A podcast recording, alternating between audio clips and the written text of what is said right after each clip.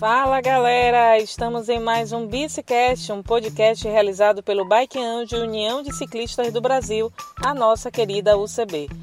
Estamos na nossa segunda edição e só queríamos falar que estamos muito felizes com esse projeto. Muito obrigada pela sua audiência e aproveito para lembrar ouvintes que o Bicicast é feito para você. Portanto, participe, interaja conosco e você pode fazer isso através do e-mail contato uniãodeciclistas.org.br. Pode mandar críticas, sugestões, dicas para as próximas edições. Tem um evento para divulgar? Manda lá pra gente.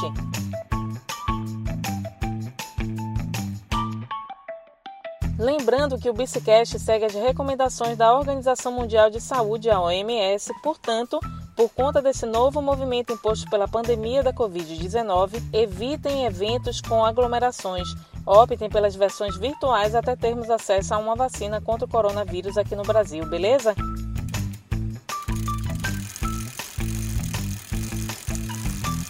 E vamos começar a pedalar que no dia 22 de setembro acontece o Dia Mundial Sem Carro e trouxemos muita informação sobre essa data que é pouco difundida aqui no Brasil, mas lá fora tem muita importância.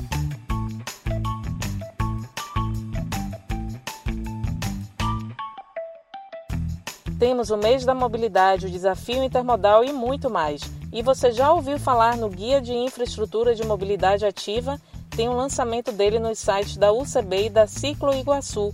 E para falar sobre isso, trouxemos para uma entrevista João Bazo e Henrique Jacobi para nos contar sobre esse manual. Seguindo a nossa programação, se ligue na nossa agenda com os eventos programados para os próximos dias. A nossa dica cultural fala sobre um filme que nasceu de um livro lançado na França. Ai, Salete, fiquei curiosa e Anne. Continue pedalando aqui comigo que já já eu te conto.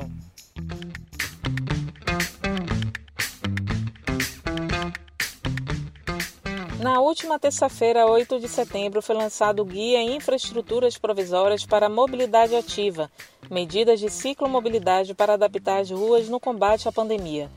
Uma iniciativa de associados da Associação de Ciclistas do Alto Iguaçu, mais conhecida como Ciclo Iguaçu, lá de Curitiba, Paraná, com apoio da UCB.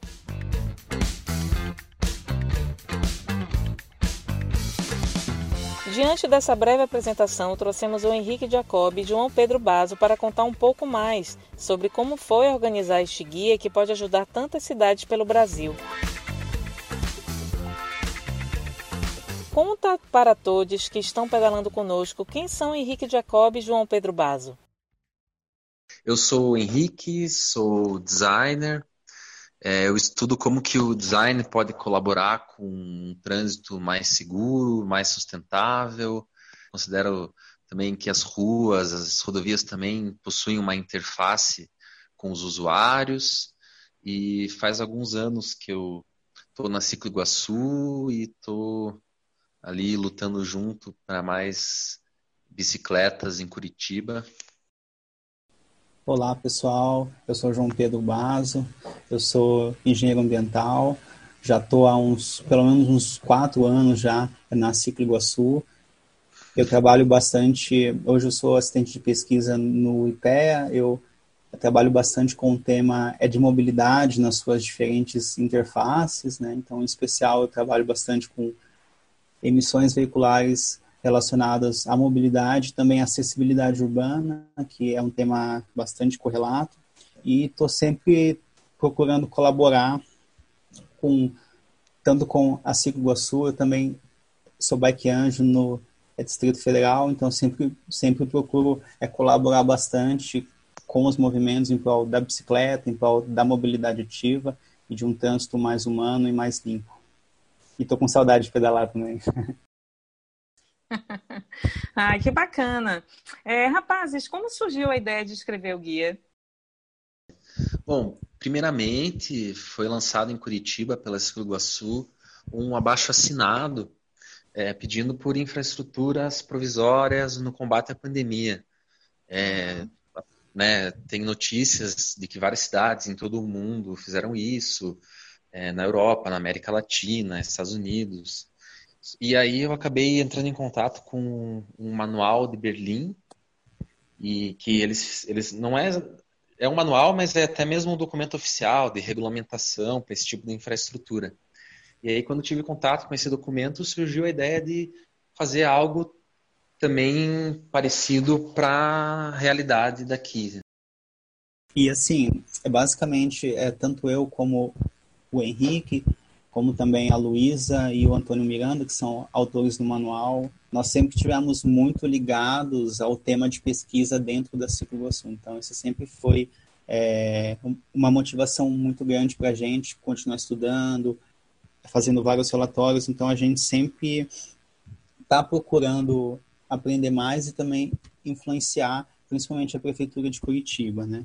E quando a gente estava é, desenvolvendo, né, esse esse primeiro trabalho, sim, a gente viu que na verdade o que a gente estava fazendo em Curitiba poderia ser facilmente generalizável para toda a cidade brasileira de uma forma geral, né? Então a gente a gente tirando uma ou outra especificidade com relação a algumas características de Curitiba, a gente viu que de fato aquele manual ele poderia servir de inspiração para outros lugares. Então nesse momento a gente deu um alô para o CB e a gente chegou para eles e disse, né, poxa, a gente tem um potencial muito bacana nesse manual de influenciar outras cidades e fazer com que essas ideias cheguem em outros municípios. Então, a ideia de uma publicação em nível maior também veio justamente por isso, né? As cidades, uhum. elas têm algumas características parecidas e super vale a gente conseguir se inspirar.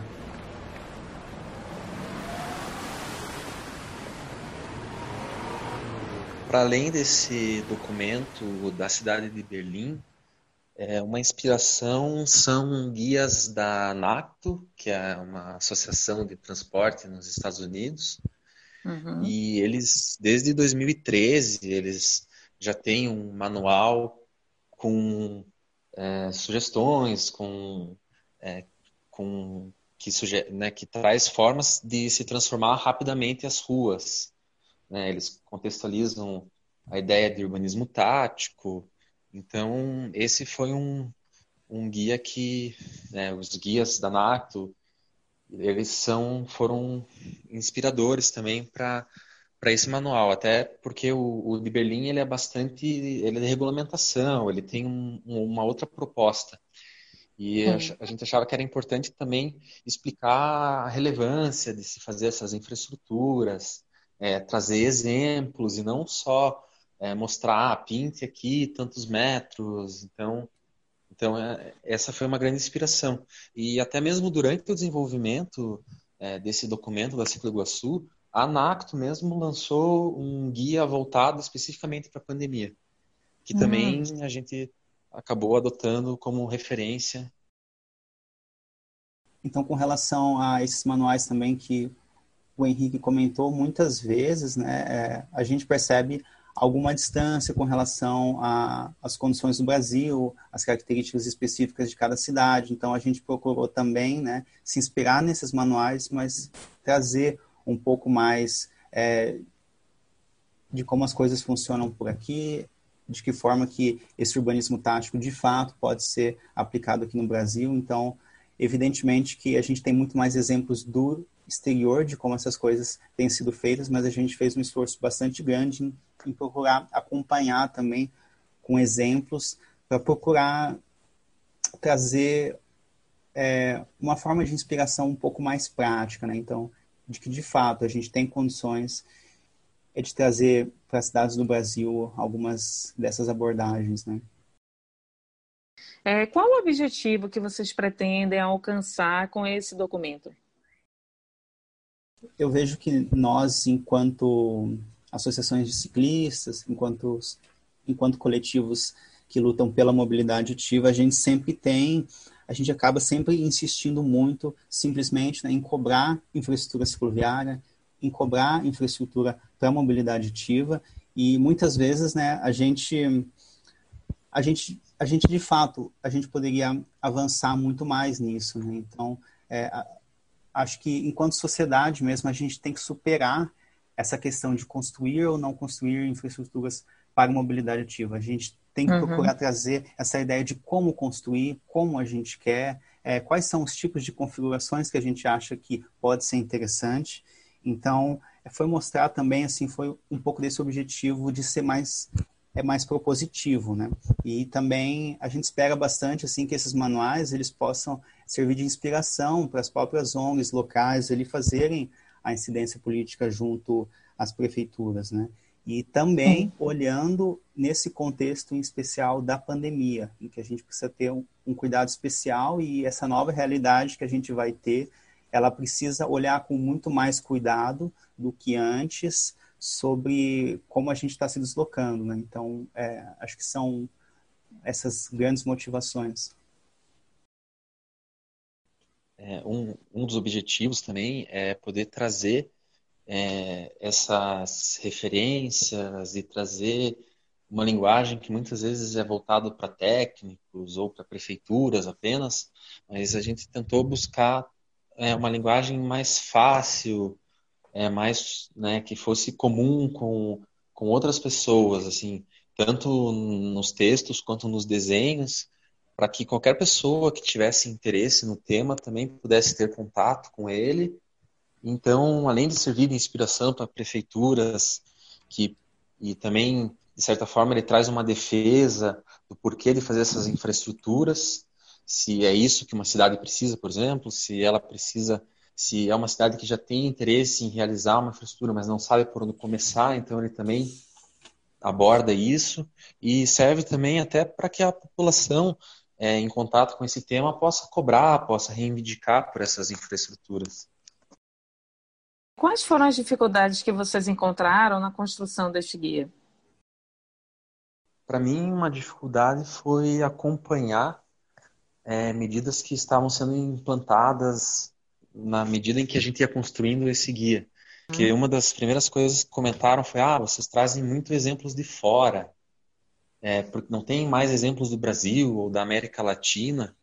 É, a gente tem como exemplo Bogotá, que foi uma das primeiras, ou talvez a primeira cidade a, a fazer esse tipo de infraestrutura com o foco do coronavírus, mas é uma dificuldade vocês querer criar um documento e dizer que ah, ele é a resposta definitiva. Não é. A gente estava acompanhando o que estava acontecendo e tentando concentrar esse conteúdo e o melhor que a gente encontrou para poder criar um manual, mas eu, eu achei difícil isso, assim, como acompanhar tudo ao mesmo tempo e a gente também buscou usar imagens que a gente tivesse direito para usar, seja pedindo para a pessoa, seja imagens de domínio público. Então, como conseguir editar o material, publicar o material e ainda com as informações mais recentes que a gente pudesse encontrar. Também algumas preocupações que nós tivemos ao longo do manual, a gente é de uma forma geral, até quando a gente pensa em outros temas, por exemplo, como educação no trânsito, a gente tem aquele famoso símbolo do artigo 201 da distância mínima de um metro e meio no momento da ultrapassagem ao ciclista, por exemplo, que muitas vezes a gente acaba vendo aquilo mais como um croquis, mais com algum desenho mesmo, e muitas vezes a gente sente falta, né, tanto de de dicas educativas, como também algumas propostas é de segurança viária, a gente sente falta de exemplos práticos, algumas fotos, né? Então, como que era antes e como que aquela rua de fato pode ser transformada. Então, a gente a gente procura trazer bastante exemplo, bastante montagem em cima de imagens reais, em cima de várias ruas de Curitiba, para que a gente simplesmente não se atesse àquela ideia daquele croquis muitas vezes idealizado, e a gente conseguir trazer exemplos de fatos reais de como isso aconteceu ou como isso pode acontecer, como foi o caso de várias montagens que a gente trouxe no relatório. Caso os prefeitos e prefeitas das cidades brasileiras estivessem escutando o Bicicast, qual seria o recado de vocês para eles?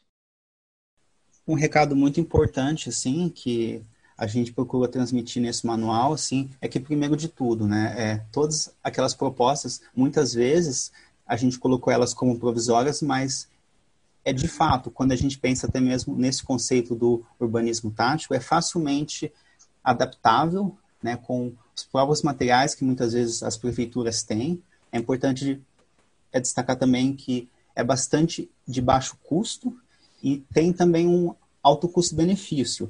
Hoje fiz uma rápida pesquisa, o custo médio por dia de uma pessoa internada na UTI, seja por quaisquer razões, Covid ou mesmo algum acidente de trânsito, por exemplo, é cerca de 3 mil reais por dia. Então, qualquer medida dessa que aumente a segurança de quem está transitando, aumente o distanciamento social, a gente tem, de fato, um custo muito barato. Então, isso é um recado bastante importante assim, para a gente olhar para investimentos em infraestrutura cicloviária, principalmente nesse contexto da pandemia, como um grande investimento e muitas vezes com um rápido retorno. É, nos, eu tenho quase não frequentei mais o centro da, da minha cidade aqui, de Curitiba, agora durante o isolamento social, tenho frequentado mais o meu bairro e alguns outros bairros específicos. Mas hoje, por acaso, eu tive é, no centro e chamou muita atenção é, como tem muito menos carros nas ruas, como tem muito menos pessoas. Então eu vejo que está sobrando espaço para se construir infraestruturas provisórias para a bicicleta. E outra coisa uhum. que também chamou a atenção é como é visível e é perceptível é, a, a quantidade de entregadores de bicicleta é, nas ruas. Então, é, fala-se muito das condições de trabalho desses entregadores, e que é um, uma pauta muito importante, mas entendo que oferecer uma infraestrutura segura para o desenvolvimento da ciclomobilidade também faz parte é, dessa pauta. Então, é, cada quadra que você vira, você vê um, um entregador, seja de aplicativo ou seja de, de, qualquer outro tipo de contrato. Assim. Então, eu acho que é importante é, pensar na criação dessas infraestruturas. É, é um momento propício para se fazer isso. Essa sempre foi uma, uma causa por qual a gente né, sempre fez essa reivindicação por infraestruturas e, e para antes, para até de, de, um, de, uma pandemia e no momento continua sendo relevante. Todas essas informações que vocês trouxeram aqui para a gente, é, tenho certeza que tem muita gente curiosa né, e querendo acessar esse material. Onde é possível acessar o guia e o recado final para quem está acompanhando o pedal? É, os guias podem ser acessados no site da UCB, é, nas redes sociais também, tanto da UCB quanto da Iguaçu. É, dá para encontrar o link. Então, ele é aberto, o download é gratuito. Qualquer pessoa pode ter acesso, pode também reproduzir, imprimir, repassar. E como o Henrique comentou, não só nas redes sociais, mas também quem quiser saber mais, quem tiver algum exemplo interessante, outro caso que não foi mencionado no relatório, se quiserem dar um alô para a gente pela Ciclo Iguaçu, ali nas redes sociais, a gente está à disposição. E um recado final também é, principalmente nesse contexto da pandemia, a gente está vendo como a gente é de fato é, extremamente importante que a gente baseie as nossas, as nossas decisões em estudos, na ciência, em o que a gente vê de fato de boas práticas. Então, é importante que a gente, de fato, tenha decisões enquanto sociedade que se baseiem em exemplos que deram certo, que se baseiem na ciência. Então, Hoje a gente não pode mais ficar discutindo se vale, se não vale a pena. A gente precisa discutir quais são os lugares prioritários, de que forma a gente pode construir isso, para que a gente consiga avançar nessa discussão.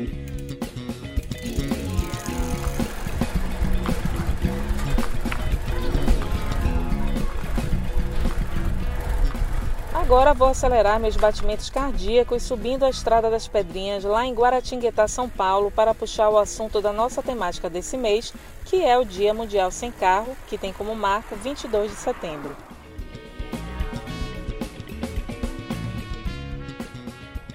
O grande objetivo dessa data, criada na França em 1997, é mexer naquela nossa zona de conforto que nos torna carrocratas. Aquela pessoa que, para ir na esquina, pegar um sorvete para a sobremesa, tira o carro da garagem para ir no conforto.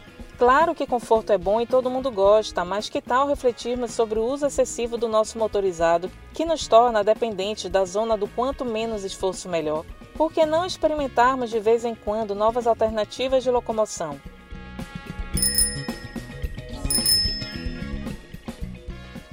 O Dia Mundial Sem Carro traz reflexões importantes em prol da vida como um todo no planeta Terra.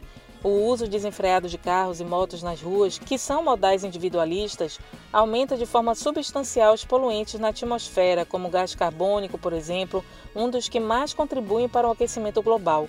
Sabemos que durante a pandemia, mesmo com todas as medidas protetivas disponíveis, o uso de transportes de massa aumenta o risco de contágio pelo Covid-19. Portanto, há um movimento natural por escolha de transportes individuais que não precisa necessariamente ser o carro ou a moto. Nessa coisa de refletir sobre mudanças de comportamento, você pode optar por aprender algo novo, como andar de skate ou patins. Por outro lado, sabemos que essas mudanças de comportamento que estamos propondo como reflexão no mês não dependem única e exclusivamente da nossa vontade. Os políticos brasileiros precisam sair do discurso individualista em prol de suas candidaturas e das simples ações de pintura de pistas e partirem para ações de grande impacto.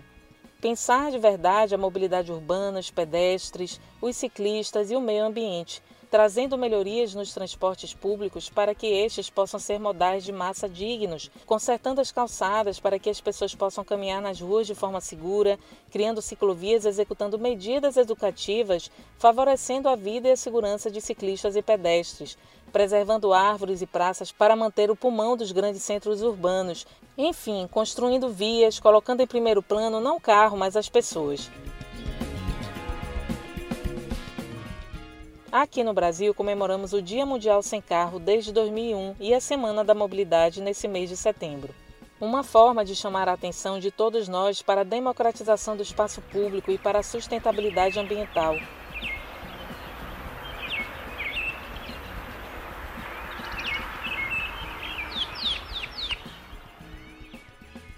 Sabemos muito bem que o que está ocorrendo no Pantanal, na Amazônia, na Califórnia e em tantas outras regiões do planeta tem uma forte relação com a poluição, a destruição da camada de ozônio, o lixo desenfreado que produzimos todos os dias, com o consumo da carne que vem de animais que utilizam pasto para se alimentar, fortalecendo a indústria agropecuária, com as calotas de gelo que estão derretendo e aumentando o nível do mar.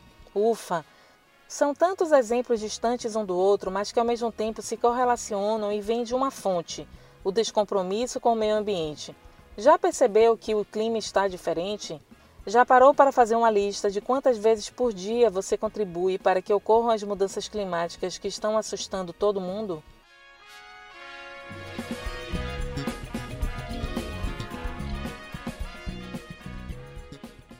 Fazemos um convite. Que tal trazermos mudanças substanciais para as nossas vidas de uma forma que possamos contribuir para a melhoria da qualidade de vida no planeta? Um mundo com menos carros nas ruas é um mundo com mais vidas nas casas. Pensemos no coletivo.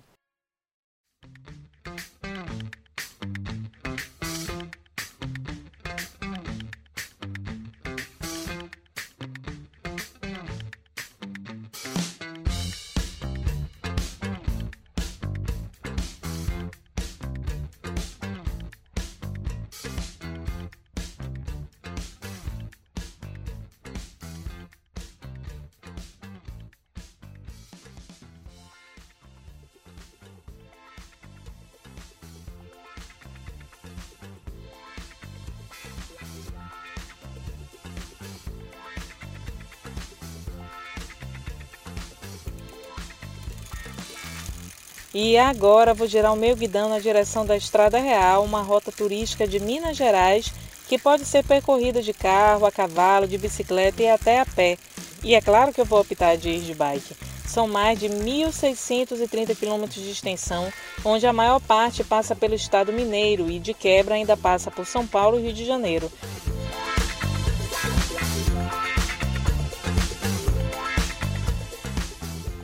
A Estrada Real tem dezenas de cachoeiras, cidades históricas, boa gastronomia, corta parques nacionais e estaduais E é pensando em como o tema da mobilidade sustentável que o Dia Mundial Sem Carro nos provoca, em conjunção com a urgência da pauta das mudanças climáticas, que convidamos a Aline Cavalcante, diretora de participação da Ciclocidade, conselheira regional do Sudeste pela UCB e fundadora da Coalizão Clima e Mobilidade para colar no pedal desse biciclete. Seguindo nesse pedal, Aline, conta sobre você e como se engajou nas pautas da mobilidade ativa e mudanças climáticas. Oi, pessoal. É, muito obrigada pelo convite. Bom, eu me engajei na pauta da bicicleta já faz mais de 10 anos. Hoje eu moro aqui em São Paulo, mas sou de Aracaju, no Nordeste. E aqui eu descobri a bicicleta como meio de transporte por causa da ineficiência mesmo do transporte coletivo. Eu gastava mais de uma hora para chegar na faculdade, há 10 anos atrás, quando eu comecei, e aí aprendi que, assim, era preciso inventar outra forma de se deslocar. Então, desde então, eu me envolvi com movimentos ciclodivistas, com massas críticas, com ONGs, é, e passei a militar por essa agenda da mobilidade ativa, né? principalmente em relação à bicicleta. A questão das mudanças climáticas veio um pouco depois, assim, eu já diria que em 2015, mais ou menos, quando, numa oportunidade muito especial, eu tive o prazer e a honra de conhecer a líder climática da ONU. É, foi numa, num evento que eu tive na Alemanha, e aí a gente teve uma conversa sobre essa interseção da mobilidade urbana com é, a mobilidade ativa e com, e com as mudanças climáticas, né? É, foi um momento muito especial porque eu ainda não tinha feito essa correlação, apesar de ter muitos amigos que militam na questão climática. É, eu nunca tinha feito muito essa correlação da questão do, do, das, do desenvolvimento urbano e da mobilidade urbana em relação às emissões. Eu, eu, sempre tive na cabeça que era uma coisa da Amazônia, era uma coisa um pouco distante da minha realidade. Mas então, nesse encontro, com a Patrícia Espinosa, que é a líder da ONU para mudanças climáticas, é uma mexicana, né, uma latino-americana muito poderosa, assim, muito incrível dentro da, da ONU. Então foi a partir daí que eu me atentei a essa questão das mudanças climáticas e comecei a estudar e militar também em relação às mudanças climáticas e mobilidade urbana. Estávamos montando o roteiro dessa segunda edição do Bicicast, falando sobre o Dia Mundial Sem Carro, buscando entender a importância dessa data e começamos a falar de mudança de comportamento, carro na garagem, sair da zona de conforto, pandemia, etc.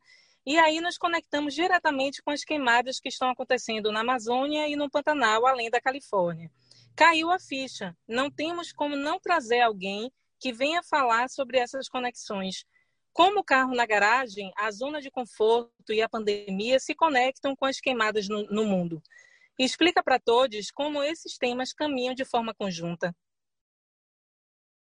Pois é, uma ótima pergunta, né? Muito atual e infelizmente já prevista, na verdade, por cientistas há décadas, né? O que a gente está vivendo hoje no Brasil e no mundo é reflexo já do aquecimento global provocado pelas mudanças climáticas. Então, mesmo os incêndios da Califórnia, é, os furacões também, na, na, que acontecem muito nos Estados Unidos, os, e agora, né, com mais frequência, né, os, as queimadas aqui no Brasil, elas uhum. podem ser vistas como uma. Vários cientistas já apontam que, que a, a, o aumento da frequência delas tem a ver com os efeitos das mudanças climáticas e tende a piorar. E como que isso está conectado com mobilidade, né, com o carro em casa, com o dia mundial sem carro? Eu acredito que com o nosso estilo de vida, né? Eu acho que está tudo muito interconectado eu venho cada vez mais aprendendo, lendo e repetindo isso também. As coisas são interconectadas. Nosso modelo de desenvolvimento urbano, o modelo de desenvolvimento rural e o modelo de desenvolvimento do país culminam nessas tragédias. A gente, infelizmente, não tem outra opção a não ser mudar nosso estilo de vida. Não só individualmente, que eu acho extremamente importante, então, é, evitar usar carro no dia a dia, é, optar por outros meios de deslocamentos, evitar o plástico no nosso dia a dia, evitar carne no uhum. nosso dia a dia. Então, individualmente, ter aí é, decisões que impactam, mas eu acho que não é, é, é uma decisão de sociedade. Então, que a gente possa, como sociedade, começar a, a cobrar dos nossos governantes uma, uma, um país que seja um país de baixo carbono. Porque um país de baixo carbono significa um país que investe em meios de transporte de baixo carbono, e aí a gente está falando não só de metrô, trens, é, metrô até faço um, um, parênteses, porque não necessariamente ele pode ser tão bom, porque ele exige muito investimento público, né? Ele é, um, ele é subterrâneo. Mas, enfim, transportes públicos no geral, né? Ônibus, trens, hidrovias, ferrovias é, e, óbvio, mobilidade ativa nas cidades. Então, não só orientar o país para um desenvolvimento de baixo carbono na mobilidade urbana, com biocombustíveis, com, com outra, outras matrizes energéticas para os nossos carros e, e ônibus e caminhões, é, mas também em relação à nossa alimentação, nosso estilo de vida. Tudo isso impacta, por exemplo, a questão da Amazônia. Então, a gente tem uhum. visto que as queimadas da Amazônia estão diretamente relacionadas ao agronegócio. Né? As queimadas da Amazônia não estão acontecendo no, na, nos grandes latifúndios, nas grandes fazendas. Elas estão acontecendo nas zonas de proteção ambiental. Porque existe uhum. uma política deliberada de transformar todo o nosso ecossistema em pasto. Porque o Brasil tem uma, uma orientação econômica de que pasto, grãos e soja vão, vão suportar né, nossa economia. E, e, e, esse modelo de desenvolvimento é muito predatório. Por isso que eu coloco também a questão do, da mobilidade urbana nesse bojo e está tudo conectado, porque o nosso estilo de vida, como um todo, ele é muito predatório, ele é absolutamente insustentável.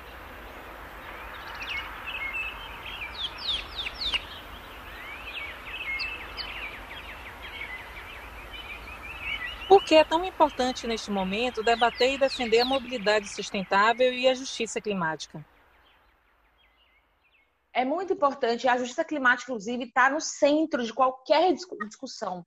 Porque a gente está vivendo agora um momento que pode ser uma grande oportunidade. É difícil falar a palavra oportunidade diante de tantos mortos na pandemia, de tantos animais queimados, de, da nossa biodiversidade virando poeira e cinzas. É muito difícil falar essa, essa palavra mas a gente tá, vai chegar num momento que é preciso tomar uma decisão como sociedade. Se a gente muda de verdade o que a gente está passando para um desenvolvimento mais sustentável, ou se a gente permanece cavando nossa própria cova. Então, quando a gente fala de justiça climática, a gente está falando em observar as populações mais pobres, as mais vulneráveis do Brasil, das cidades, do mundo inteiro. Atualmente, as pessoas que menos têm impacto, digamos assim, nas mudanças climáticas, quem menos emite pelo seu estilo de vida é a população pobre. Mas é quem mais, por outro lado, é quem mais paga pela, pelo aquecimento do planeta, é quem mais sofre com as enchentes, é quem mais sofre com deslizamentos, com as secas, uhum. com as queimadas. Então, justiça climática tem a ver com é, colocar no centro as desigualdades do clima. Não é igual a, o impacto que as pessoas emitem com o que elas sofrem. É extremamente desigual, assim como todas as relações econômicas que a gente tem. É absolutamente desigual e por isso que a questão da mobilidade também tem a ver com isso. Porque na hora que a gente passar por uma transformação é, que, que, de fato dê um shift no país e fale, não, vamos investir em meios de transporte sustentáveis e ativos. A gente tem que estar absolutamente preocupado com reduzir as desigualdades. Sabemos que o transporte individual motorizado nas cidades são os maiores emissores de poluentes. De que forma as políticas públicas podem reverter este quadro que provoca mortes pelas cidades brasileiras e do mundo? As políticas públicas são fundamentais. É, vai ser através delas que a gente vai conseguir mudar as nossas cidades, nosso país e o mundo. A revolução, né, a transformação que a gente precisa não vai vir do setor privado, ele vai ter que vir do setor público, porque o setor público está, em tese, né, deveria estar interessado na população nas uhum. vidas, né? Enquanto que o setor privado está reagindo à questão do lucro e do momento de mercado. Então, as políticas públicas são extremamente importantes para, inclusive, direcionar para onde vai a sociedade e os investimentos privados. É, por exemplo, é uma política pública incentivar o carro.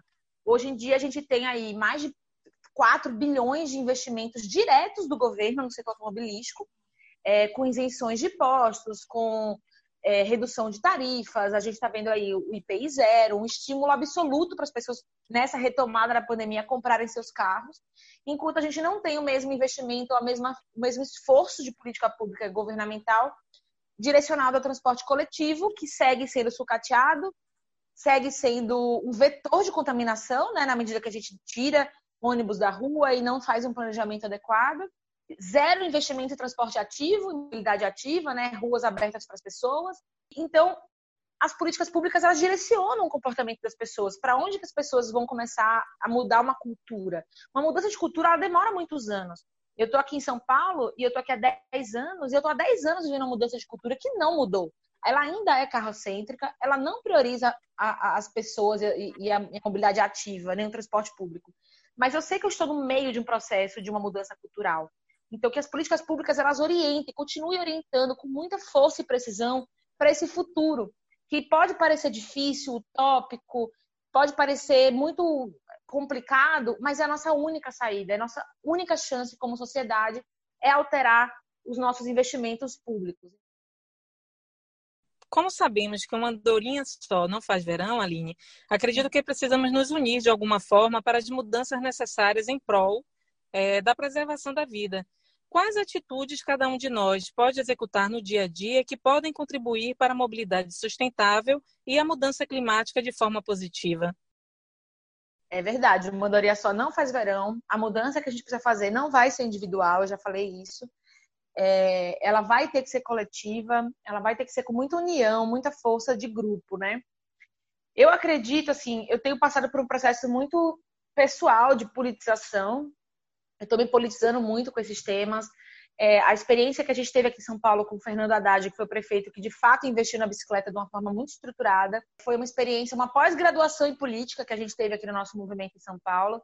E uhum. isso tem me mostrado o que, que como que opera a máquina pública, né? Quais os para que serve a política pública, como ela é feita e como a gente defende ela, porque a gente também tem visto que se a população não se apropria de qualquer política pública, ela está afadada a ser perdida, né? Seja um direito fundamental, seja uma política pública é, que ainda não é assim, não está em constituição, né? Então não tem garantias nenhuma se a, se a sociedade não se apropria e defende e luta pelos seus direitos.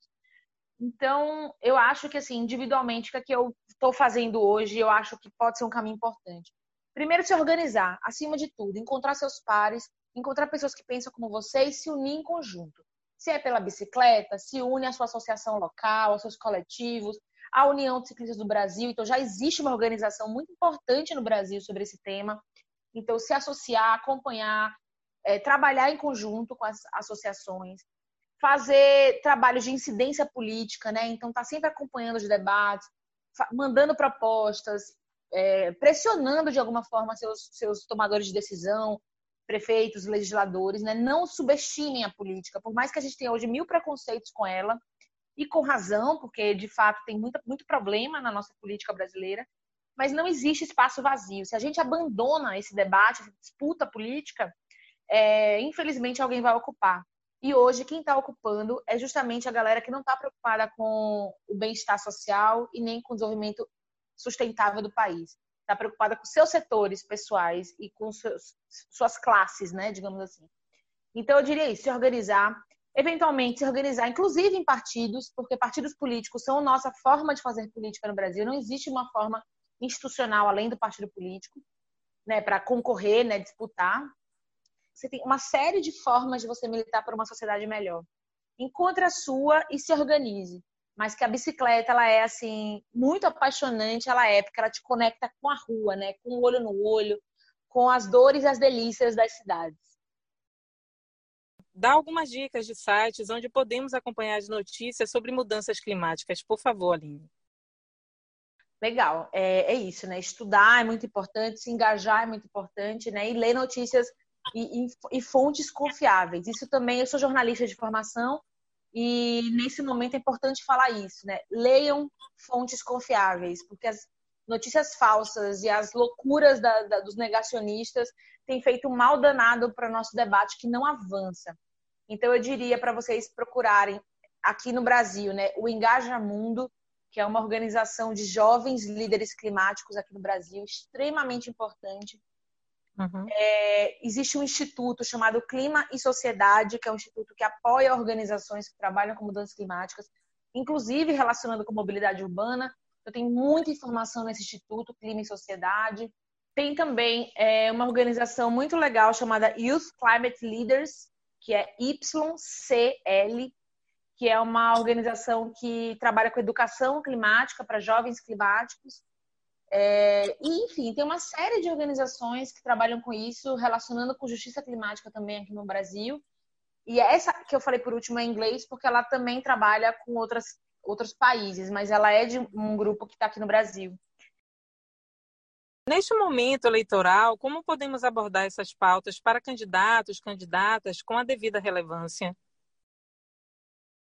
Olha, essa é uma pergunta muito difícil, porque a gente está num momento tão absurdo do Brasil, né, que os debates eleitorais, eles não estão sendo locais, né? A gente está indo para eleição local, municipal, de prefeitos e vereadores, e o debate está, assim, completamente perdido na escala nacional, né? Com coisas que não tem nada a ver com as nossas cidades. Uhum. É, então, eu diria para a gente continuar pressionando nossos, nossos tomadores de decisão e os candidatos. É, a própria UCB tem uma campanha de mobilidade sustentável em parceria com outras organizações, então vale dar uma olhada, levar para sua cidade, construir cartas compromisso. Já tem bastante exemplos pelo Brasil de iniciativas de carta compromisso e pentelhar, assim. Eu acho que não tem muita outra é, solução a não ser pentelhação o tempo inteiro. Não podemos aceitar mais é, um país que, que, negligencia a vida das pessoas, que, que normaliza essa chacina urbana que a gente tem de mortos no trânsito, de poluição do ar, de contaminação do ar. Eu acho que é um pouco por aí. A gente aqui em São Paulo conseguiu o que conseguiu, né? Assim, durante quatro anos a gente conseguiu 400 quilômetros e parou no tempo nesses últimos três anos com a nova gestão, né? A gente só conseguiu por causa de incidência política. É acionando o Ministério Público, é acionando Justiça, é fazendo carta pública, expondo contradições e eventualmente tomando algumas porradas, mas assim, não, não pode abaixar, tem que continuar lutando e, e, e passando para as novas gerações essa, essa tarefa de manter a luta sempre ativa, porque sem luta a gente não vai ter vitória, e se piscar o olho a gente perde nossas conquistas todas, inclusive as ciclovias. Aline, estamos caminhando aqui para o finalzinho do nosso, da nossa entrevista. Queremos muito te agradecer por esse tempo, né? por tantas informações ricas que você trouxe aqui para a gente. É, muito obrigada mesmo. E já aproveitando aqui, queria saber qual o seu recadinho final para a nossa galera aqui do Pedal. Só tenho a agradecer a oportunidade, agradecer ao UCB, que é uma organização que eu tenho muito carinho, é, construo, apoio, sempre, horas com mais força, horas com menos, mas sempre estou ali. Agradecer ao Bike Anjo também, que proporciona esse momento de, desse podcast, né, essa dupla maravilhosa de organizações. Ah, e meu recado final é não desistam. Muitas vezes a gente sabe que é difícil, né? Sobretudo nesse momento, está muito difícil fazer qualquer luta, né? Todo dia é um 7 a 1 diferente. Mas a gente não pode desistir. Vamos botar na cabeça que isso é um processo é uma transição assim intergaláctica que a gente está passando e não tem espaço vazio. A gente tem que ocupar todos os espaços o tempo todo, porque se não for nós, vai ser ou alguém que a gente eventualmente não quer, não gosta ou pensa exatamente o contrário do que a gente pensa. Então vamos lá ocupar com dados, tem muitos dados sobre mobilidade, sobre clima, cientistas falam disso há décadas.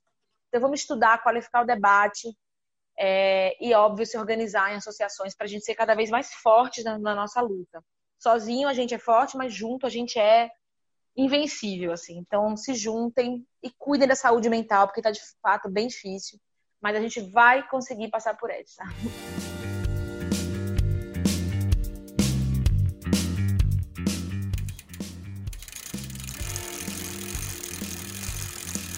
Coloca a força nessa perna aí que agora vamos upar na magrela e dar uma volta nas notícias pelo mundo. Mercado das bikes. Quem tem frequentado as lojas em busca de peças e acessórios para as suas bikes já deve ter percebido que muitos itens já não são encontrados com facilidade. A Abraciclo, Associação de Indústrias de Bicicletas e Motocicletas de Manaus, já se pronunciou dizendo que vai faltar peças de bicicleta no mercado Muita gente está optando por pedalar para não se arriscar nos transportes de massa por conta do Covid-19 e, assim, a demanda aumentou no mundo inteiro. Com o crescimento na produção de bicicletas em 30,6% de junho para julho, a demanda de componentes por parte da indústria cresceu em um período em que as fábricas de insumo reduziram jornadas de trabalho, não permitindo uma margem de estoque segura, sobrando pouco para os usuários que precisam repor esses itens. Mesmo com esse aumento de um mês para outro, o mercado das bikes acumula uma retração de 36,8% de janeiro a agosto de 2020 em relação ao mesmo período de 2019. A Caló e a Magazine Luiza se juntaram para lançar a Essencial Bike com relação custo-benefício de impacto. A ação visa contribuir para o retorno do país às atividades normais. Todo o lucro arrecadado com a venda das unidades será direcionado para projetos de saneamento básico e melhoria de acesso à água, com instalação de lavatórios em comunidades carentes de regiões do país. Tecnologia. Dá um Google aí, o Maps atualizou e agora exibe informações para quem pesquisa estações de bikes, além de mostrar onde deixar o equipamento após o uso. Faz parte do leque de opções, estações de aluguel de bikes, informações de disponibilidade e como chegar até o local para a retirada e a melhor forma para a entrega. Legal, né?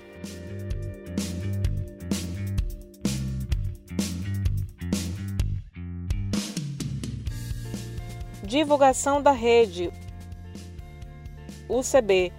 A UCB convidou crianças de todo o Brasil para celebrar o mês da mobilidade no sábado 26 de setembro no seu canal do YouTube.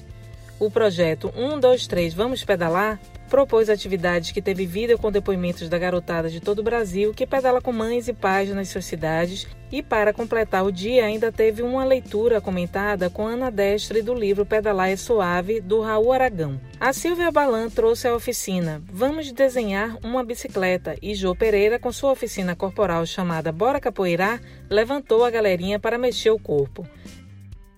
Se você não conseguiu acompanhar ao vivo, a gravação está disponível no YouTube. Procure por União de Ciclistas do BR para ter acesso ao canal da UCB. Aproveita e chama seu amiguinho e sua amiguinha para assistir com você. Fala para uma criança que quer pedalar, o que, que você dá de dica? Não cai. Dói.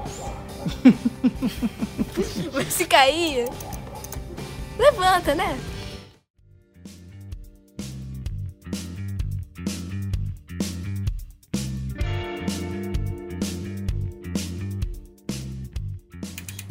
Na terça-feira, 22 de setembro, a UCB participou ao convite da Embaixada do Reino da Suécia no Brasil do webinar Vision Zero e Mobilidade Sustentável no Brasil para celebrar o Dia Mundial Sem Carro.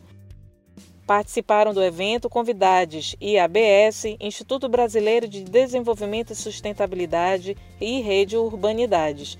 O debate pode ser conferido na página do Facebook da Embaixada do Reino da Suécia no Brasil. BC nos Planos Campo Grande, fórum online que acontece duas vezes por semana, trazendo temas como bicicleta e gênero, bicicleta na educação formal, dentre outros. O evento começou no dia 1 de setembro e já está na oitava live. Siga o Instagram, arroba CG e veja como se inscrever. Bike Anjo para quem gosta de histórias emocionantes sobre bike, passa no Vida de Bike para conhecer a história de Silvia Balan, que ganhou sua primeira bicicleta quando tinha uns 5 anos e se tornou uma das pessoas mais apaixonadas pelo modal. bikeanjo.org/blog Mob Filme no dia 25 deste mês, a quarta edição do Mob Filme inicia com programação totalmente online. O festival tem como objetivo utilizar o poder da linguagem audiovisual e a força dos debates para gerar reflexão e buscar soluções para os problemas da mobilidade que impactam de forma negativa a vida humana e o meio ambiente. O evento acumula quase 500 filmes, 200 projeções e mais de 60 premiações com uma programação repleta de debates, encontros e conversas com especialistas, contará com sessões de filmes que acontecerão nos dias 9, 10 e 11 de outubro. O festival é fruto da união do Mobfilme, IVM, MDT, ANTP, Unibis Cultural, Mobilize, Eletroartes, Em Brasil e Agroindústria Colombo. Acesse mobfilme.com.br.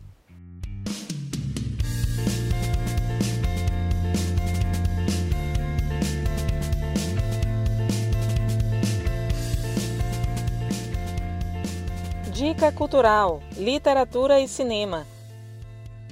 O livro francês Raul Taburin, do escritor e ilustrador Jean-Jacques Sempé, com tradução em português do Mário Sérgio Conte, é uma excelente dica de leitura da editora Kozak Naif e pode ser encontrado na Amazon.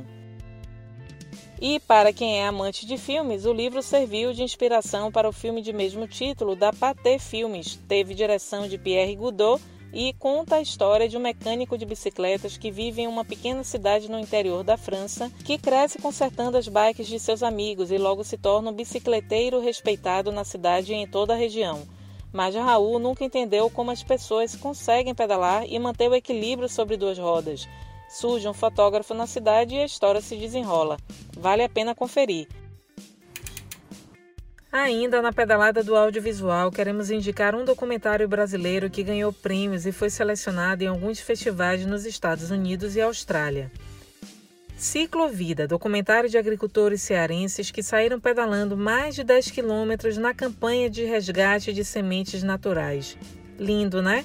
Para assistir, basta dar uma lupa no canal do YouTube, Documentário Ciclovida, que ele aparece listado abaixo.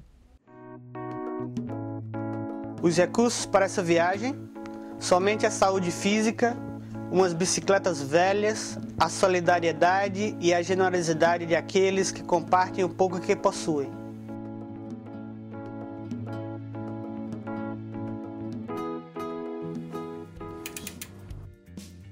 Concurso Cultural: Bicicleta Substantivo Feminino Mulher Ser Humano como Você. Para quem pedala e é amante da fotografia, em prol da valorização da mulher, entre no site revistabicicleta.com e veja o regulamento. A divulgação do vencedor será no dia 10 de dezembro. Siga o Instagram, arroba cicloolhar.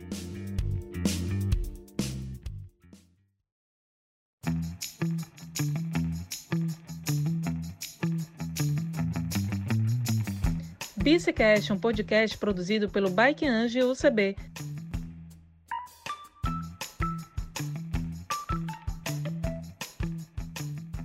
Na nossa equipe temos a Tássia Furtado com seu jogo de cintura e pedaladas charmosas, cuidando do design dessa lindeza de podcast. A Erika Teles, baiana como eu, uma das belas da UCB, é responsável pela pesquisa, dados estatísticos e organização. A Paula Moisés, a maior carnavalesca de Porto Alegre, não para quieta, foi quem fez essa super edição. E eu, Salete Mazo, direto de Salvador, uma leonina retada com essa voz charmosa que vos fala e constrói esse roteiro para vocês em conjunto com toda a galera. Sugestões e dicas para a próxima edição podem ser enviadas pelo e-mail contato arroba uniãodeciclistas.org.br. Até a próxima pedalada, galera!